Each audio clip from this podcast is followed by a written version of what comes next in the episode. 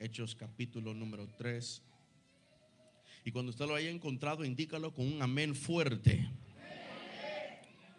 Dice así la palabra del Señor, Hechos capítulo 3 y el verso 1 en adelante. Pedro y Juan subían juntos al templo a la hora novena, la de la oración.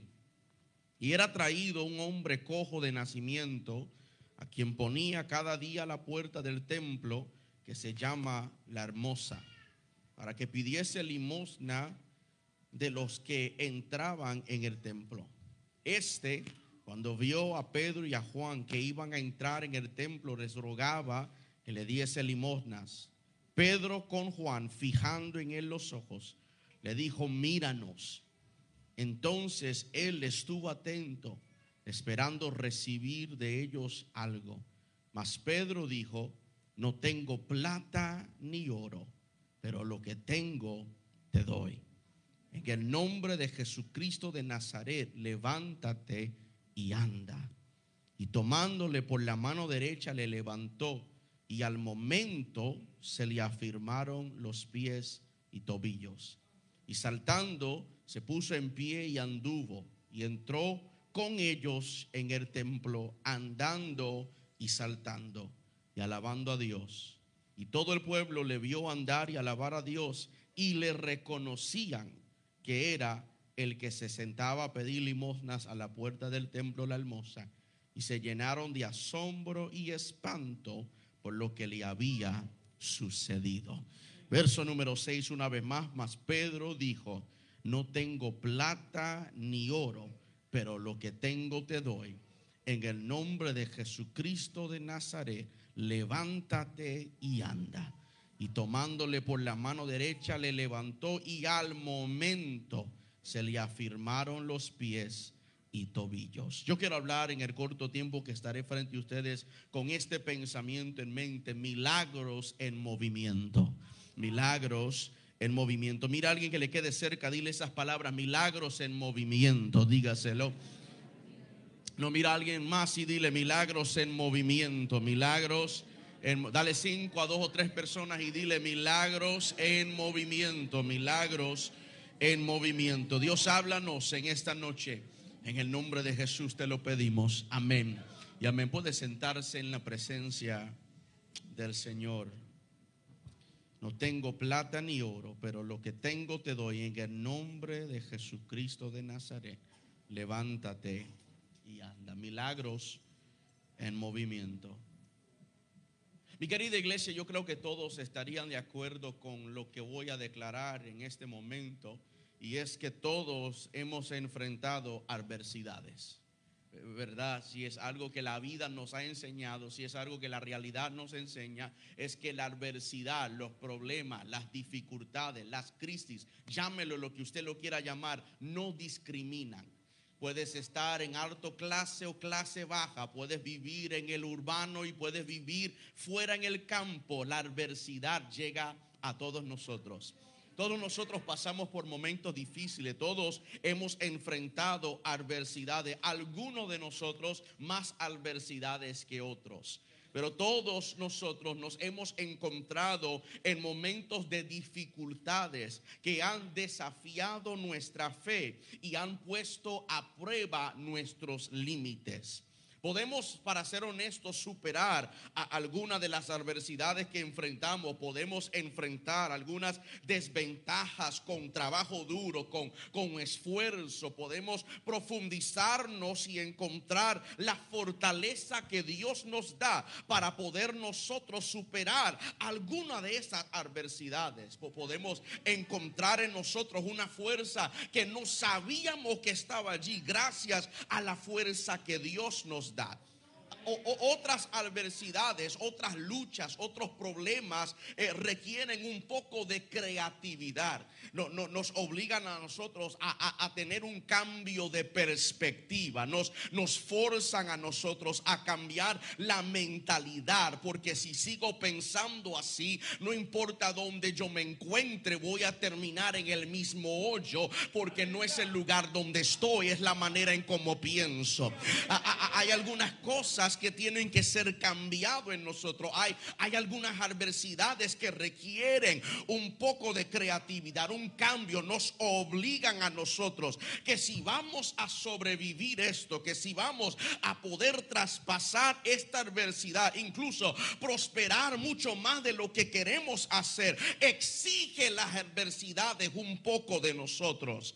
Sí, sin embargo, sin embargo, para serles honestos, sin embargo, hay, existen unas clases de adversidades que, que, ni con ningún trabajo, ni con ninguna creatividad usted va a poder superarlas. Hay, hay adversidades que sencillamente, al menos de que Dios no te ayude, tú no sales de ese lugar. Posiblemente usted no conozca eso, posiblemente no le estoy predicando a esa gente ahora mismo, pero la verdad es que hay varios tipos de adversidades. Están las que podemos superar, están las que requieren un poco más de nosotros y hay problemas que enfrentamos en la vida que si solamente Dios no hace nada, nada más será suficiente para nosotros, nada menos que un acto de Dios es lo que nosotros necesitamos.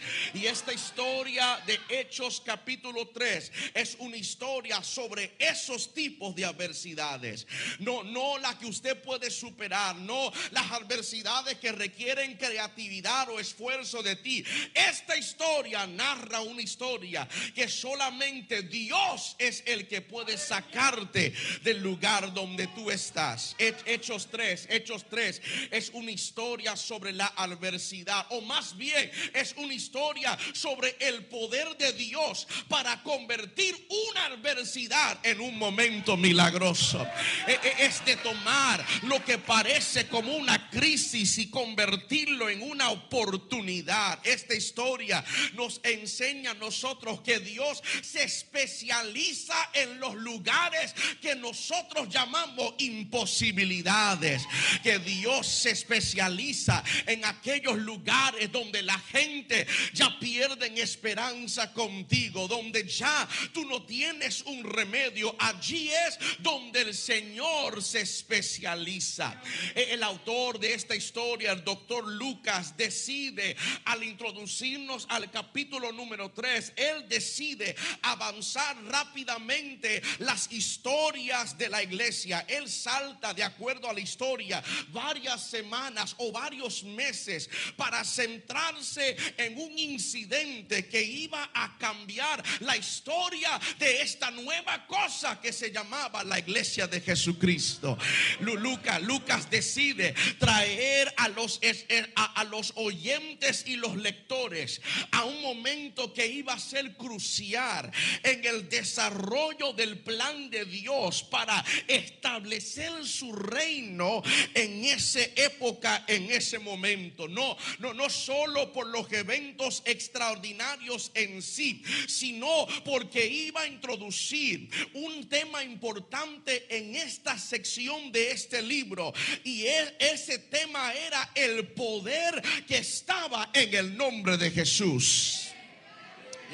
E, e, él quería enseñarle. desde el capítulo 1 ya Jesús se estaba despidiendo. En el capítulo 2 ya él se había ido y ahora estaba el consolador. Pero él estaba enseñando a quienes estaban y quienes iban a leer después que aunque Cristo no estaba, el poder de él estaba todavía en su gente. Que aunque sus manos no estaban físicamente, la extensión de sus manos, su iglesia, sus, sus apóstoles, sus discípulos, ellos tenían algo en ellos, en el nombre de Él, el que nos llamó, el que nosotros esperamos, el mismo poder que Él tenía, nosotros también lo tenemos para declarar, levántate y anda. Él quería introducir un tema importante en esta sección de esta historia. Los próximos meses iban a ser cruciales para esta iglesia nueva, porque esta iglesia que estaba en crecimiento estaba a punto de enfrentar una de las dificultades más insuperables. Iban a enfrentar desafíos para los cuales ninguna cantidad de trabajo, creatividad, dinero o fortaleza iba a ser suficiente para ellos.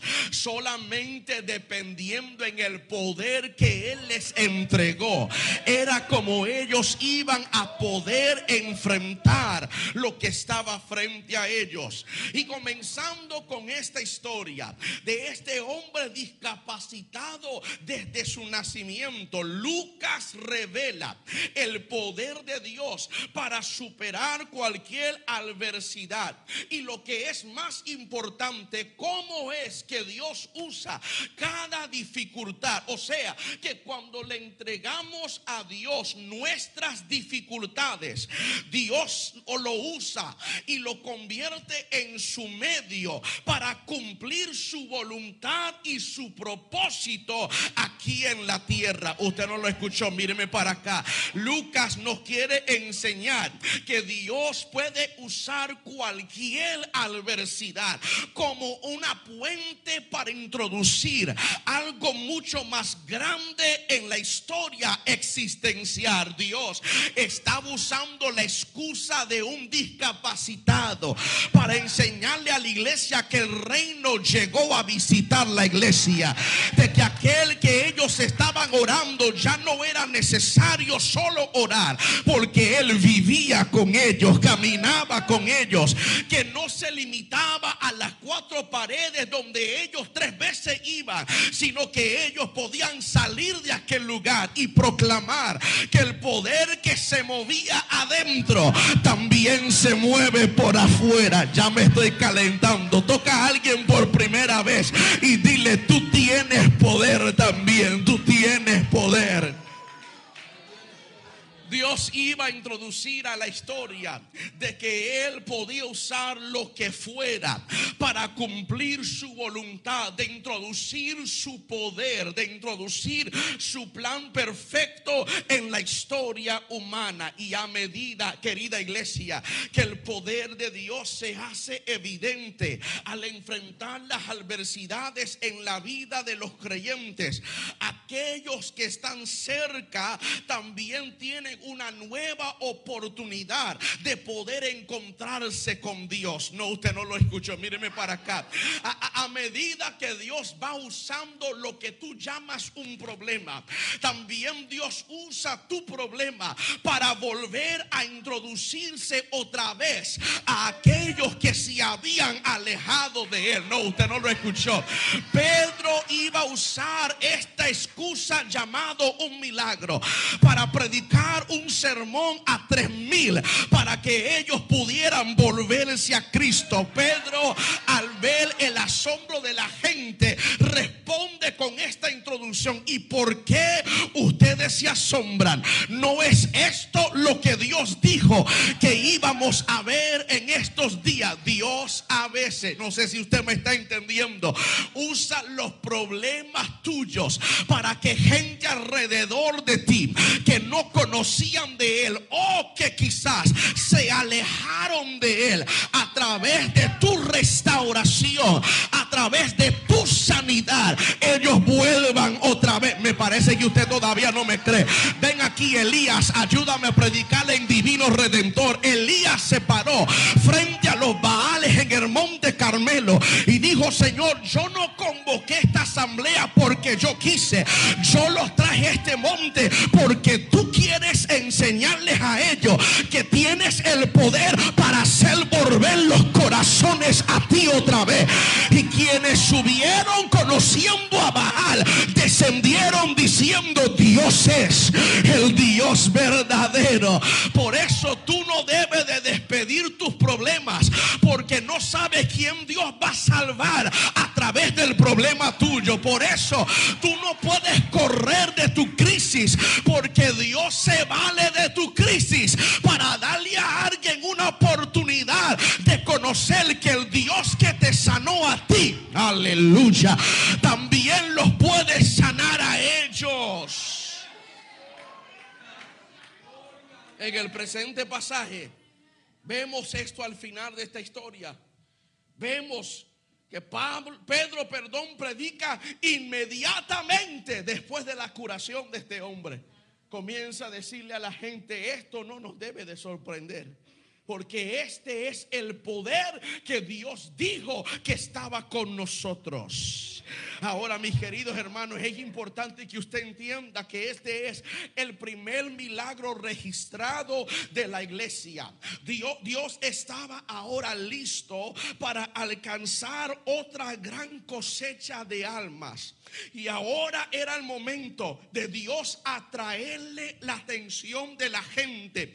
Así que Dios se agachó del cielo y escogió a un discapacitado y lo sanó a él, a alguien que todos conocían. No, Elizabeth, no lo vieron. El verso número 10 dice que se maravillaron de qué? Del milagro. No, se maravillaron porque alguien abrió el ojo mientras estaba orando y dijeron, espérase, no es ese el que se sentaba afuera, que estaba paralítico y ahora está aquí adentro. Ellos dijeron, ¿quién fue quien sanó? Aleluya. Al que estaba por 40 años afuera pidiendo limosna.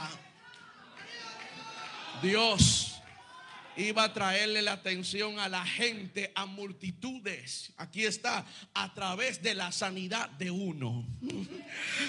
Dios, Dios, gracias pastor por confirmarlo. Dios no necesita mucha gente. No, usted no lo escuchó. Míreme para acá, te lo voy a repetir. Dios no necesita mucha gente para atraerle la atención a un, a un templo lleno de personas y establecerle una plataforma perfecta para que Pedro pudiera predicar a Cristo, Dios tomó a un hombre que había sido rechazado, marginado y tirado a un lado.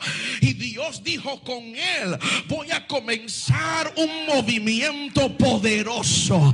Por eso tú no puedes subestimar quién se sienta al lado de ti y cómo ellos se ven, porque tú no sabes si es ese uno o esa una que Dios va a usar para despertar algo nuevo en la historia. Me parece que usted todavía no me lo cree.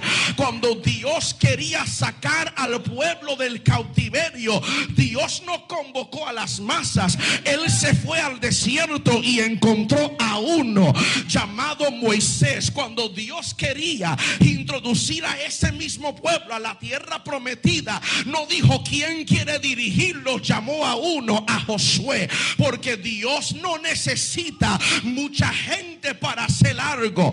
Dios solo necesita corazones dispuestos a ser usados por Él para despertar algo nuevo en la tierra. Dios toma este, a este paralítico y, y lo llena tanto del Espíritu Santo que se volvió loco de emoción y alegría y el que no podía caminar por mucho tiempo. La historia dice que él comenzó saltando, se puso en pie y entró con ellos, saltando, andando y alabando a Dios. Y este milagro y este comportamiento atrajo la atención al público. No, no, note esto, el milagro fue más que un simple milagro. Fue una señal. gracias, gracias. E, este milagro no fue sencillamente un milagro. Este milagro se convirtió en una señal se, convirtió en una demostración. ¿Demostración de qué, Carlos? Gracias por preguntar. Demostración de dos cosas. Número uno, que Jesús todavía estaba vivo. Que, que, su poder está tan activo sobre la tierra hoy como los que estaba cuando Él caminó sobre la tierra.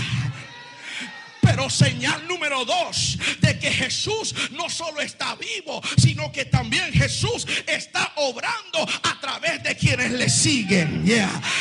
No, no solamente era una señal de que Él estaba vivo, era una señal de que todo el que lo invoque a Él, todo el que hace las cosas en el nombre de Él, iba a ver milagros sucediendo.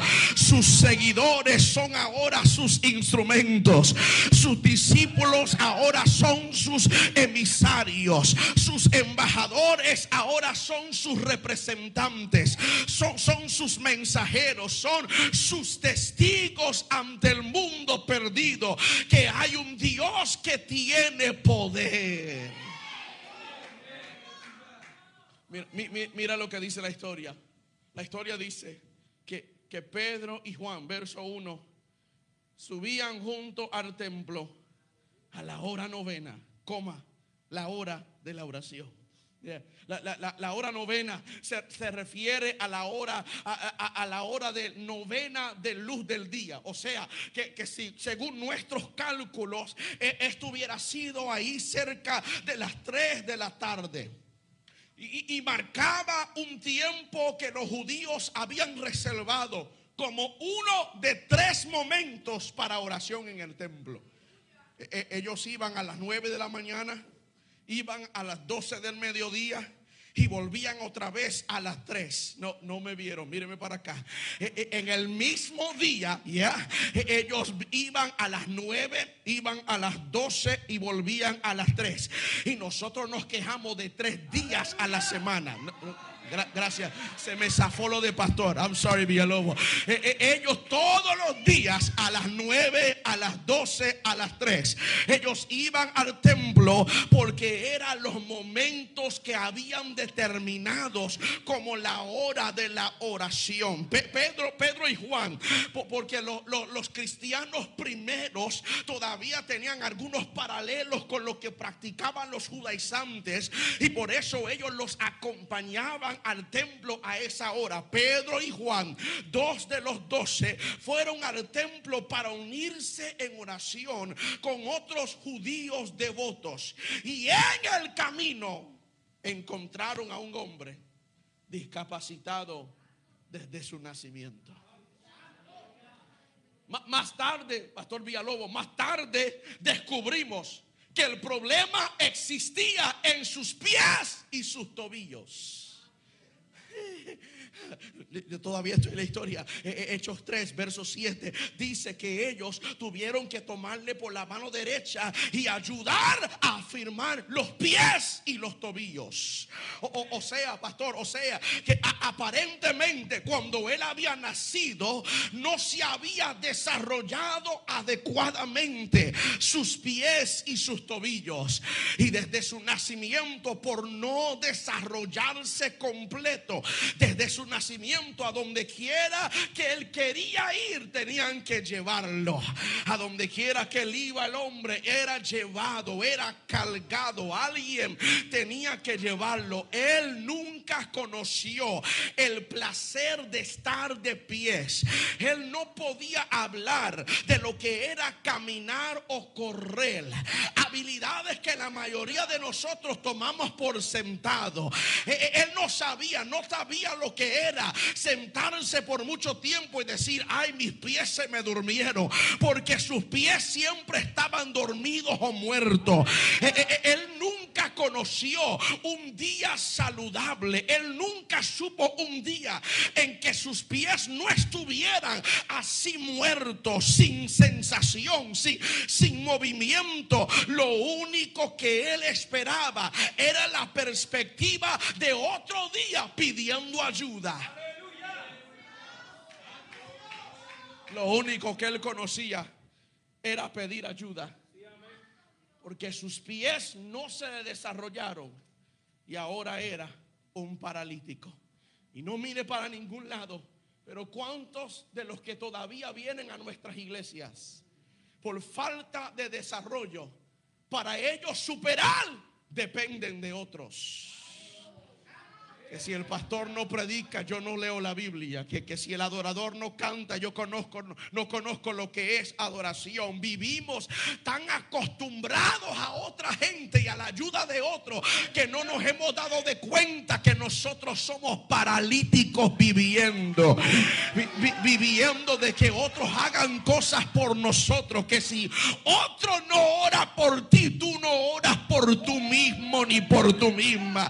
Él depende de la ayuda de otros. Y si eso fuera poco, la historia nos enseña que llevaba más de 40 años en esa condición.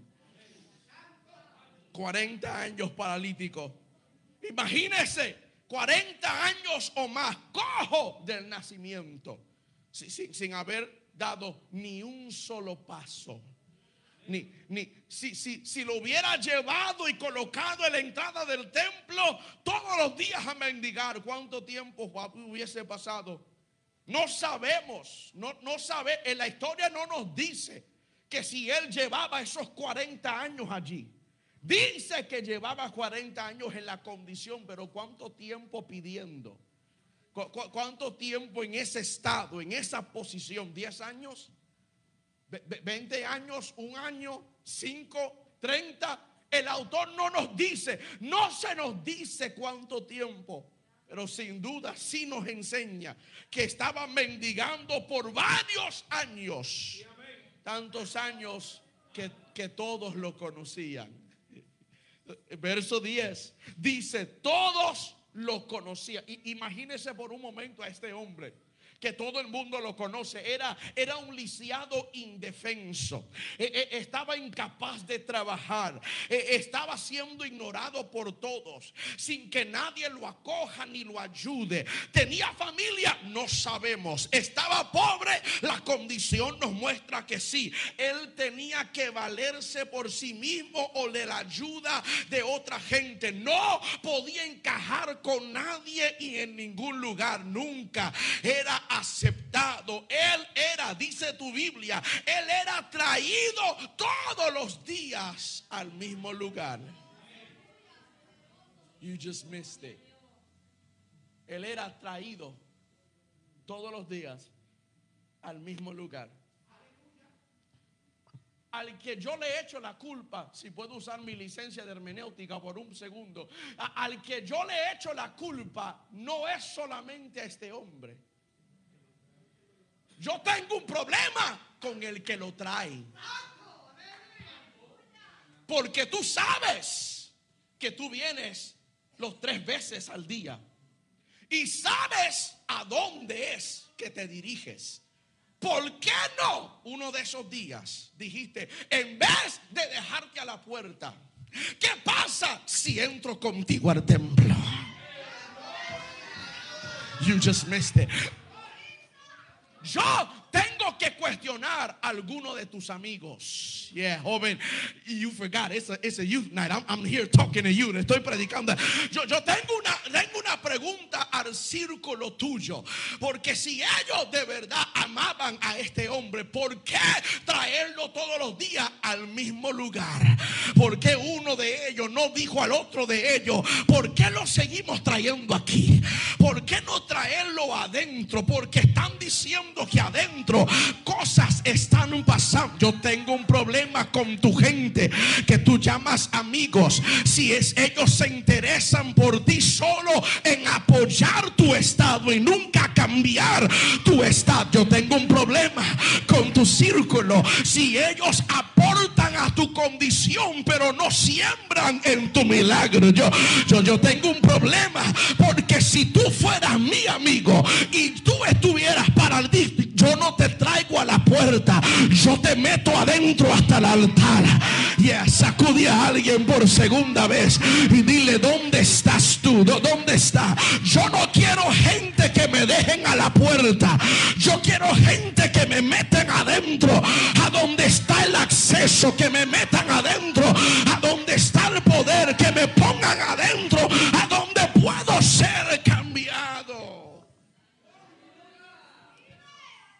Era traído el hombre cojo. Y, lo ponían en el mismo lugar para que rogaba y pidiera limosna. E- e- Este hombre cojo, voy terminando, e- era sencillamente un hombre que quería ser apoyado en su condición. Dios tenía algo mayor en mente para él, pero este hombre tenía que llegar al final de él mismo. No, usted no lo vio, míreme para acá. Él estaba 40 años en la misma condición. Él estaba ya acondicionado a esto. Pero él tenía que llegar al final de él para Dios poder hacer algo diferente. ¿No, ¿No te parece al milagro de Jesús en Juan capítulo 5, donde él le pregunta al hombre, ¿quieres ser sano? Yo, yo quiero sanarte, pero te estoy preguntando a ti si tú quieres ser sano, porque de nada sirve que yo quiera sanarte si tú quieres vivir enfermo. De, de- de nada sirve yo estar frente a ti con tu milagro, pero te gusta que la que te dan, te gusta que te sigan ofrendando, que te carguen de aquí, que te muevan para allá. Hay alguna gente que nunca han sido sanos porque le gusta el estatus que tienen, aunque están en un lugar muy abajo, por lo menos me atienden, por lo menos me abrazan, por lo menos me buscan. ¿Cuándo te vas a madurar y decir, Señor, ya yo no quiero monedas, yo quiero milagros? Sando Bocosaya. Ya, ya, ya yo no quiero cambio. Yo, yo quiero que Dios me cambie. Yo no quiero tus monedas. Yo no quiero tu limosna. Yo quiero un verdadero milagro. Dios tenía algo diferente en mente. Y porque el reino se estaba acercando, porque ya Cristo se había ido, pero su poder estaba, Dios tenía que hacer algo diferente. Como tú no puedes llegar a mí, yo llego a donde tú estás. Pe- Pe- Pedro y Juan iban todos los días al mismo tiempo. Yo estoy seguro que vieron a este hombre más de una vez. Pero algo especial estaba en este día. Por supuesto, e- el hombre cojo sentía que no tenía otra opción más que, que ser apoyado en su condición. Y, y- seguramente era mejor para ser apoyado que morir de hambre. Y, y- en adición a todo esto, en el tiempo de la Biblia y aún hoy día, ha- hay un buen razón de querer quedarse pidiendo limosna, porque hay una tradición muy fuerte en ayudar a los pobres y los que están en las calles. Da- da- dar a los pobres ahora es un lujo. Se encienden las cámaras y mira cuánto hemos dado. Y, y ahora lo haces para que la gente lo vea y no para que Dios sea glorificado. E- e- Era bueno ser un mendigo, porque por lo menos todo el mundo sabía dónde estaban. Ponían a todos los enfermos, paralíticos y necesitados a las puertas de las entradas de las ciudades y de los templos. Para que los que entraban y los que salían pudieran darle algo a ellos. Pero estudiando, Pastor Quevedo, esta historia, me tuve que hacer la pregunta. ¿Qué pasa si Dios quiere demorar tu curación por un propósito mayor? Déjame hacerte la pregunta una. Ah, eh, ¿Qué, qué- qué pasa si Dios quiere retrasar tu sanidad porque hay un propósito mayor? 40 años enfermo y Dios se había tardado en sanarlo. Porque era necesario que el hombre llegara a 40 años así para que cuando Dios lo sanara, la gente diría, queremos conocer de ese Dios. No, no, no, me parece que usted no me lo cree. Pregúntale a Ana, que Ana le pedía al Señor un hijo. Y el Señor se demoró en darle un hijo, porque Él quería darle a ella un hijo, pero darle a Israel un profeta. No, no, no, usted no me escuchó. Míreme para acá. Pues, pues, pregúntale a Israel que Dios se demoró en enseñarles quién era su guerrero. Y 40 días tuvieron que escuchar amenaza de Goliat hasta que apareció David. A veces, a veces Dios demora algunas cosas para que todo caiga en el lugar correcto del plan de Él. Todavía no me lo crees. Pregúntale a Caleb y a Josué que tuvieron que dar vueltas en el desierto hasta que Dios matara a incrédulo para que entonces pudiera darle a ellos la tierra que le prometió. A veces Dios se tarda en hacer algunas cosas porque su plan mayor será glorificado cuando tú finalmente recibas lo que tú has estado esperando. Yo vine a hablar con por lo menos 17 de ustedes a dejarte saber si se ha tardado es porque Dios tiene un plan mayor. Pero cuando Dios lo hace, Dios hará algo en ti y hará algo alrededor de ti con el milagro que Él trae. La historia dice, Pedro y Juan llegan allí, ven al paralítico, saben de su condición, todo el mundo lo conoce, pero ese día, fijando en él los ojos. La historia dice que el hombre sabía que podía pedir de ellos limosna. El hombre al ver, dice tu Biblia, a Pedro y Juan, le rogaba que le diera limosnas. Pero cuando Pedro y Juan lo miraron a él, fijando en él sus ojos, le dijeron a él, míranos. ¿Sabe lo que eso quiere decir? Que este hombre estaba tan acostumbrado a pedir que ya no estaba mirando a quien le estaba pidiendo. No, no, no, no. Antes de que usted piense algo, antes de que usted juzgue a alguien, usted sabe lo que es estar montado en su vehículo, manejando por las calles y llegas a una luz roja y hay alguien en la esquina y tú dices, por favor que no me mire, por favor que no me mire, por favor que no me mire. Y ellos se acercan a la ventana y te hacen así. Y tú tratando de encontrar otras cosas, el teléfono que se te cae, porque tú no quieres que ellos te vean a ti, que tú te des de cuenta que ellos están pidiendo. Pedro y Juan querían que el hombre viera que ellos se habían fijado de su necesidad. Y estaban por darle a él algo que la otra gente no le habían dado a él. Posiblemente otros habían pasado, lo habían mirado o no mirado, pero habían donado algo a la bolsa de su condición. Pero ellos querían donar algo al milagro de su vida. Querían cambiar su estado por completo. Mirando a este hombre, fijando en él los ojos. Este hombre, pastores, se debiera haber sentido feliz, animado de que Pedro y Juan lo estaban mirando a él. Porque la mayoría de las personas quieren ignorar a los mendigos, quieren ignorar a los que piden. Tienen cuidado de no mirarlos a los ojos. Cuando ellos miraron a este hombre cojo, ellos probablemente pensaron que tenían algo grande para recibir de ellos. Sin embargo, no eran monedas que le iba a dar. Era un milagro que iban a entregarle. Pero nótese por favor que el hombre no lo estaba mirando a ellos. Y luego la historia dice, Pedro y Juan, fijando en él los ojos, le dijeron a él, míranos. El hombre ni siquiera estaba mirando a Pedro y Juan cuando estaba pidiendo limosnas años de hacer que la gente mirara hacia el otro lado, le había enseñado que él era diferente y que él no encajaba en aquella sociedad.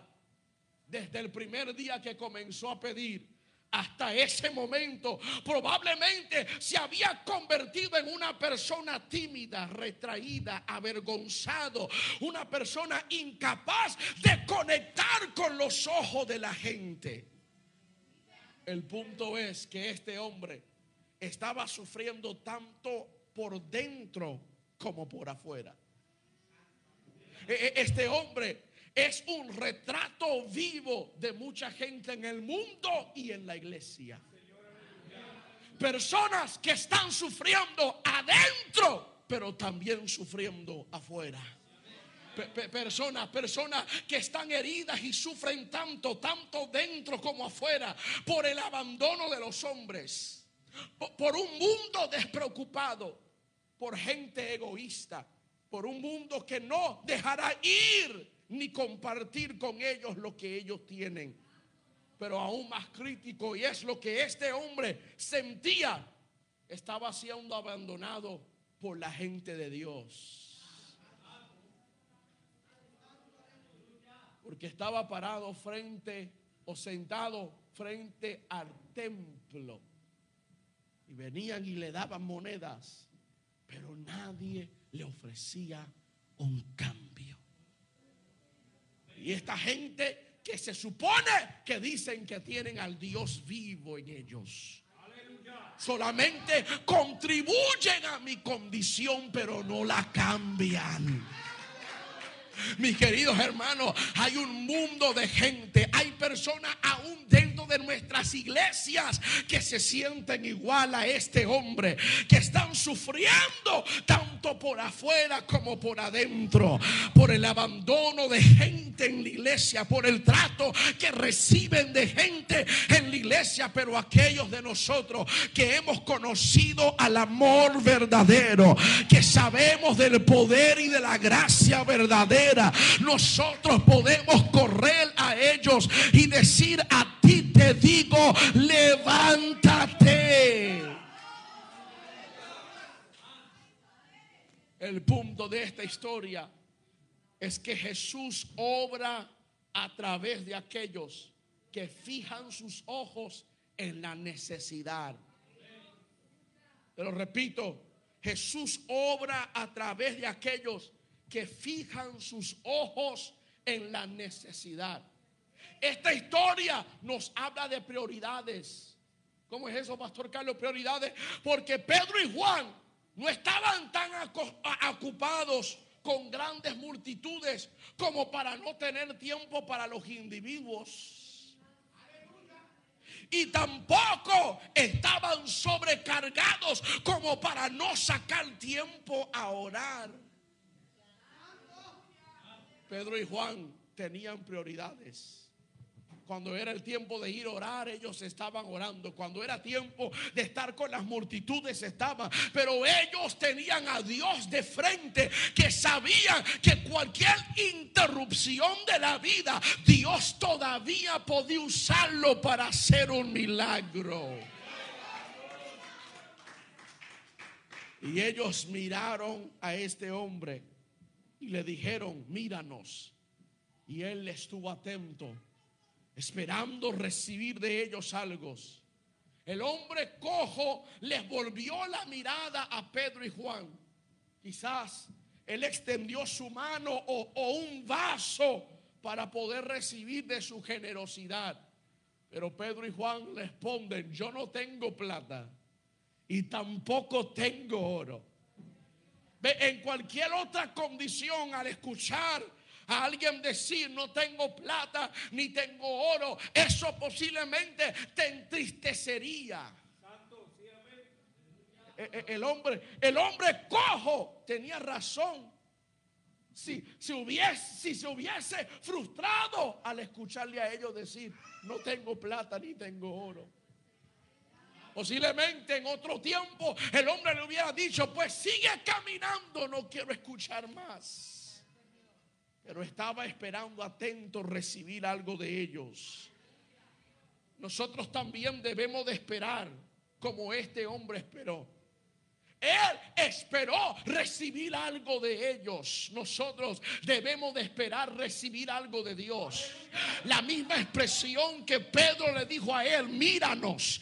Es la misma expresión que Dios todos los días nos habla a nosotros, mírame. Porque todos los días Dios tiene algo para darte. muchos de nosotros todavía no hemos llegado a un lugar donde realmente esperamos recibir algo de Dios.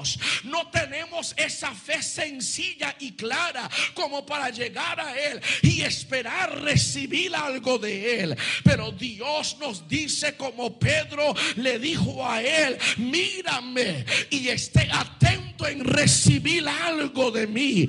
Muchas veces estamos dispuestos a conformarnos con mucho menos de lo que Dios realmente quiere darte. Muchas veces nos conformamos con cosas bajas. Nuestras expectativas están bajas y a veces hasta nos roban. Pero cuando tú tienes fe en Dios, tú dices, seguiré mirándolo a Él porque sé que Él tiene algo para mí.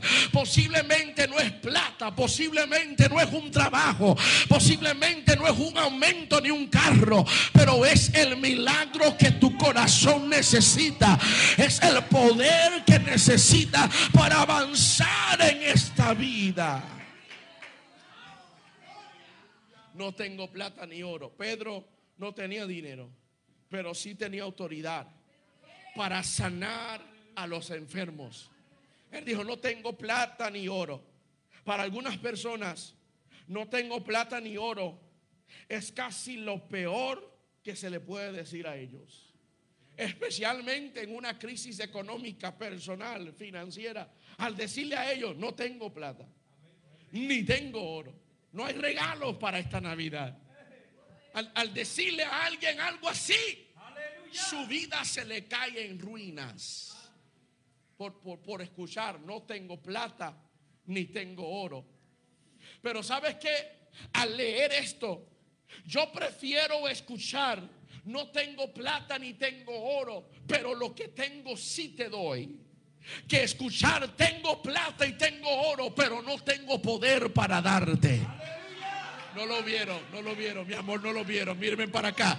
Pedro y Juan dijeron, no tengo plata ni tengo oro, pero sí tengo poder para levantarte de allí. El problema con muchas de nuestras iglesias es que tienen plata y tienen oro, pero no tienen poder. Mírenme para acá que nos vamos.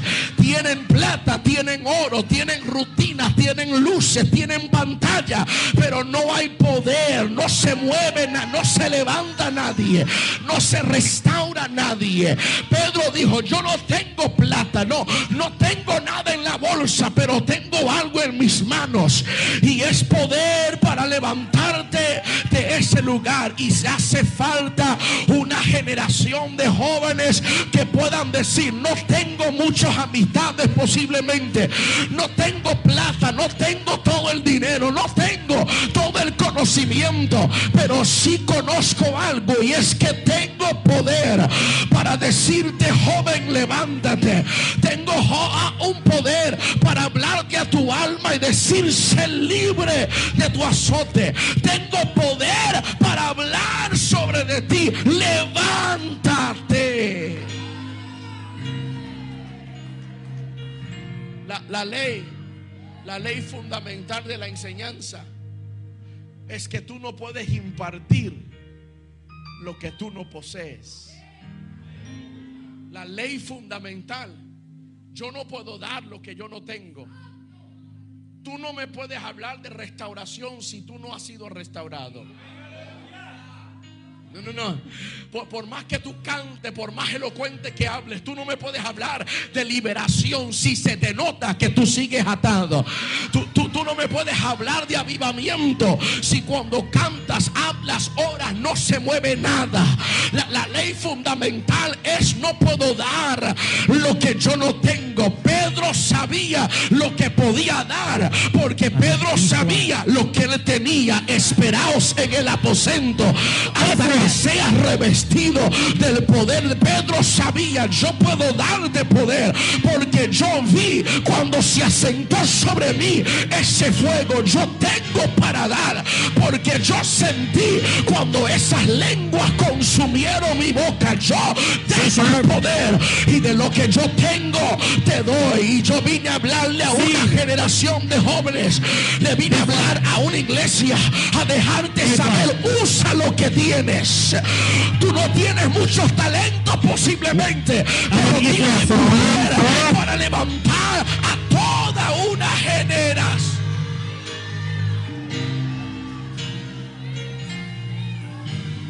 Lo que tienes, lo que tú tienes, lo puedes usar.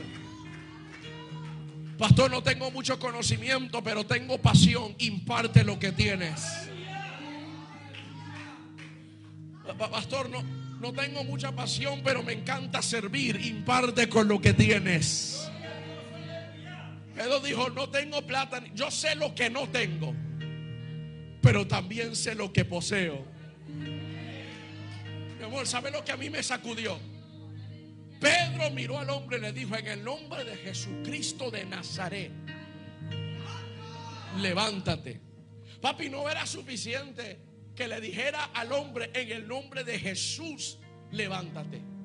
¿Por qué dijo en el nombre de Jesucristo de Nazaret, levántate? Porque cuando Jesús estaba en vida, la expresión el nazareno era usado para insultar a Cristo. Pero ahora que él había resucitado, esa expresión nazareno iba a ser una orden para levantar a aquellos. No, no, no. El mismo nombre que ustedes usaron para insultar es el mismo nombre que se utilizará para levantar. Y se le fue dado un nombre que es sobre todo nombre. Que al mencionar ese nombre se doble toda rodilla, lengua confiese en el cielo, en la tierra y debajo de la tierra. Se le fue dado un nombre. El nombre que usaron para insultarlo fue el nombre que él usó para levantarlo. Y yo vine a hablarle a alguien, a dejarte saber lo que ellos dijeron para oprimirte. Dios lo utilizará para levantarte.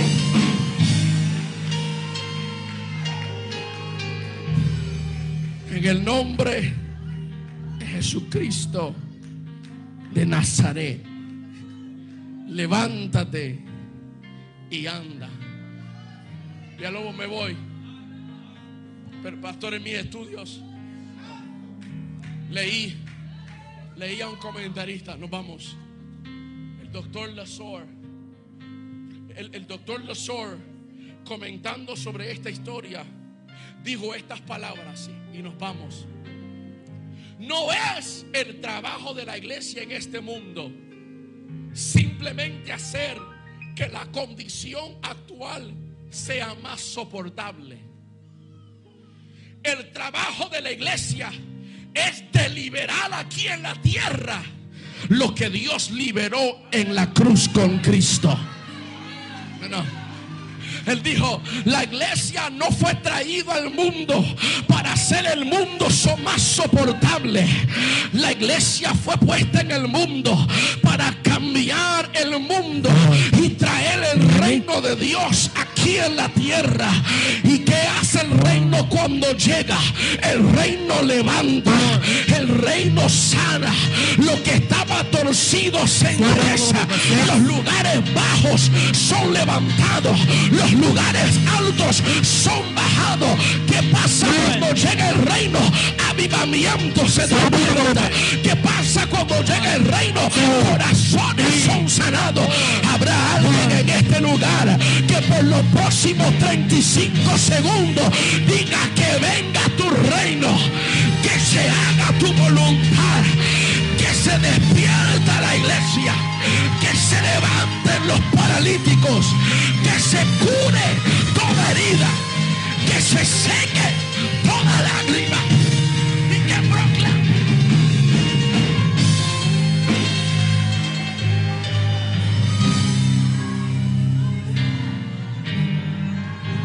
Póngase sobre sus pies.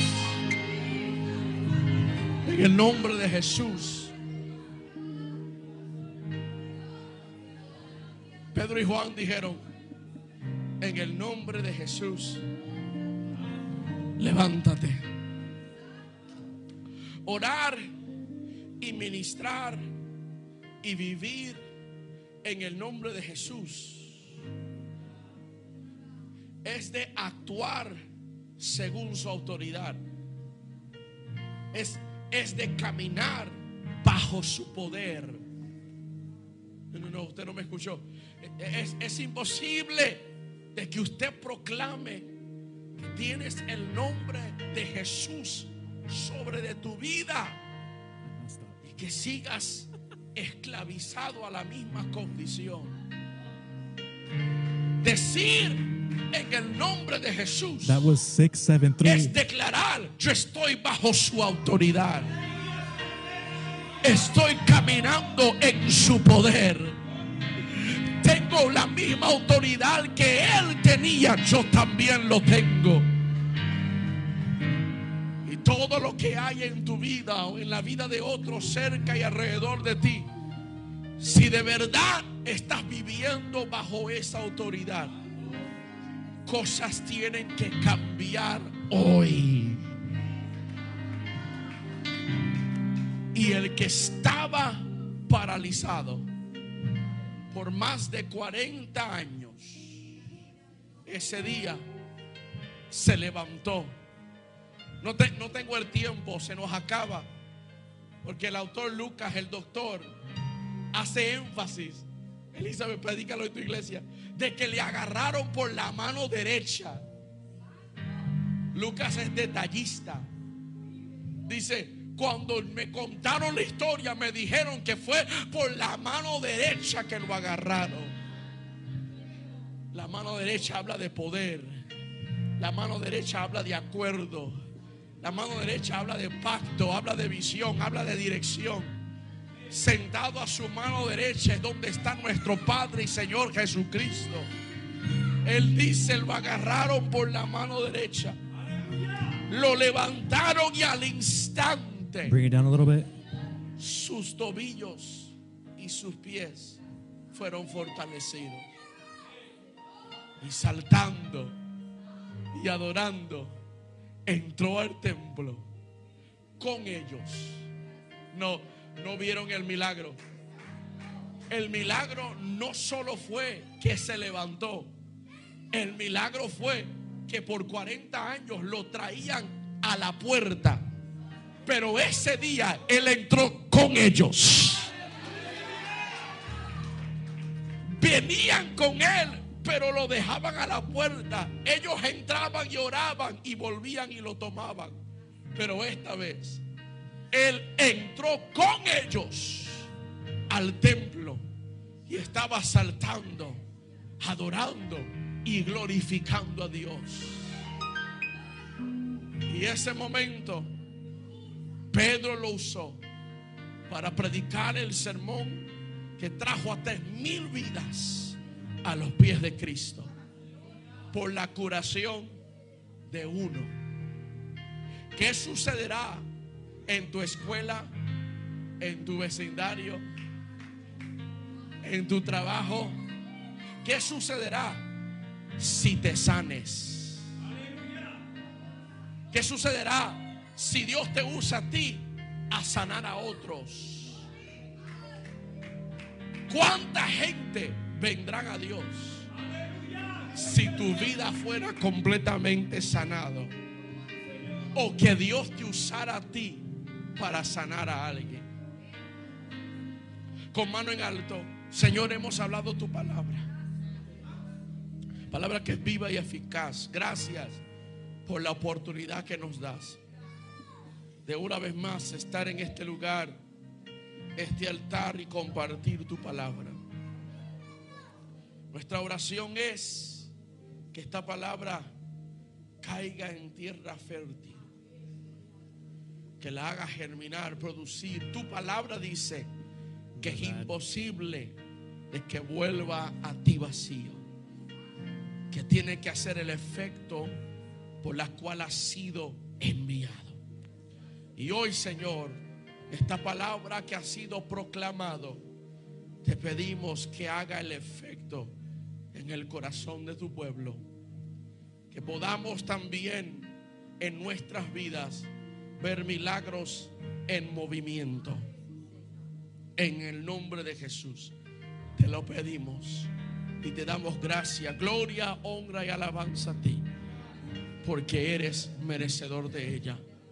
Y una iglesia que lo cree, grite un amén fuerte. Y amén.